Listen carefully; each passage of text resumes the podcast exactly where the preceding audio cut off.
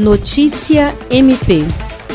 O Ministério Público do Estado do Acre, por intermédio da Promotoria de Justiça Cumulativa de Assis Brasil, obteve na Justiça a decretação da prisão preventiva de Sebastião Alves Pereira, acusado pelo homicídio de Osias Ferreira dos Santos e por crimes contra Luciano Ferreira dos Santos e Heroína Ferreira dos Santos, cunhados e esposa do denunciado. Os crimes ocorreram no dia 3 de setembro de 2020, na colônia São Francisco, em Assis, Brasil.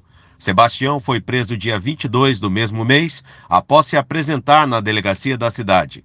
Entretanto, ao receber a denúncia, o juiz concedeu liberdade provisória ao denunciado. O MPAC, então, entrou com recurso em sentido estrito, que foi acolhido pela Câmara Criminal do Tribunal de Justiça do Acre. O mandato de prisão preventiva já foi expedido e aguarda cumprimento. William Crespo para a Agência de Notícias do Ministério Público do Estado do Acre.